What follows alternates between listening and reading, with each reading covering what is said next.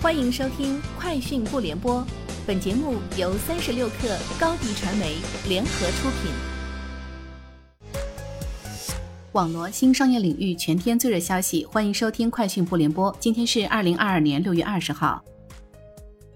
网易游戏六月十九日公告，游戏《暗黑破坏神：不朽》原定六月二十三日上线，计划将会推迟。开发团队正在对游戏进行多项优化调整，更大范围的机型设备支持，最高画质在更多机型上呈现，大量体验、网络和性能优化等等。暗黑破坏神不朽正式上线后，用户在游戏内注册角色之后，可以通过游戏内邮箱领取包含装备和道具材料的礼包。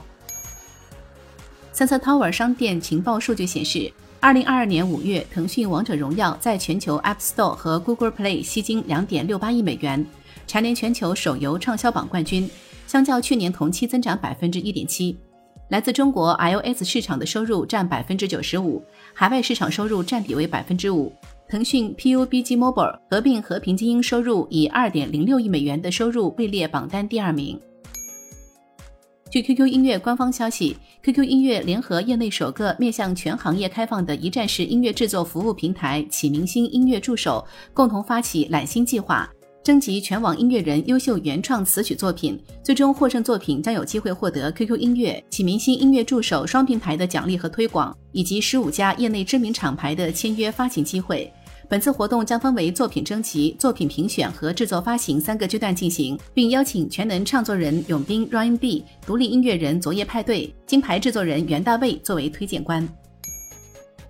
微信公众平台近期行为规范已新增数字藏品交易行为相关条款。据行为规则三点二四款规定，账号涉及虚拟货币相关的发行、交易与融资等内容，一经发现，微信公众平台将根据违规严重程度，对违规公众账号予以责令限期整改及限制账号部分功能，直至永久封号的处理。账号提供与数字藏品二级交易相关的服务或内容的，也按本条规范进行处理。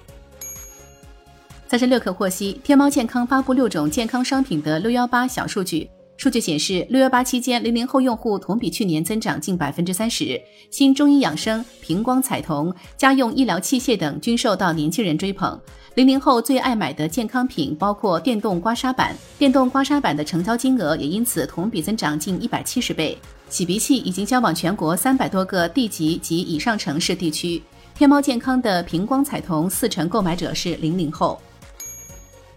在两周前的 WWDC 二二全球开发者大会期间，苹果公司推出了两款新充电头，它们都是双 USB-C 接口，三十五瓦功率。近期，苹果发布一份新的支持文档，概述当设备连接到两个端口时如何分配电源功率。文档提到，在大多数情况下，总功率三十五瓦将平均分配给两个连接的设备，但其中一个设备的功率要求相对较低时除外，例如给 Apple Watch 或 AirPods。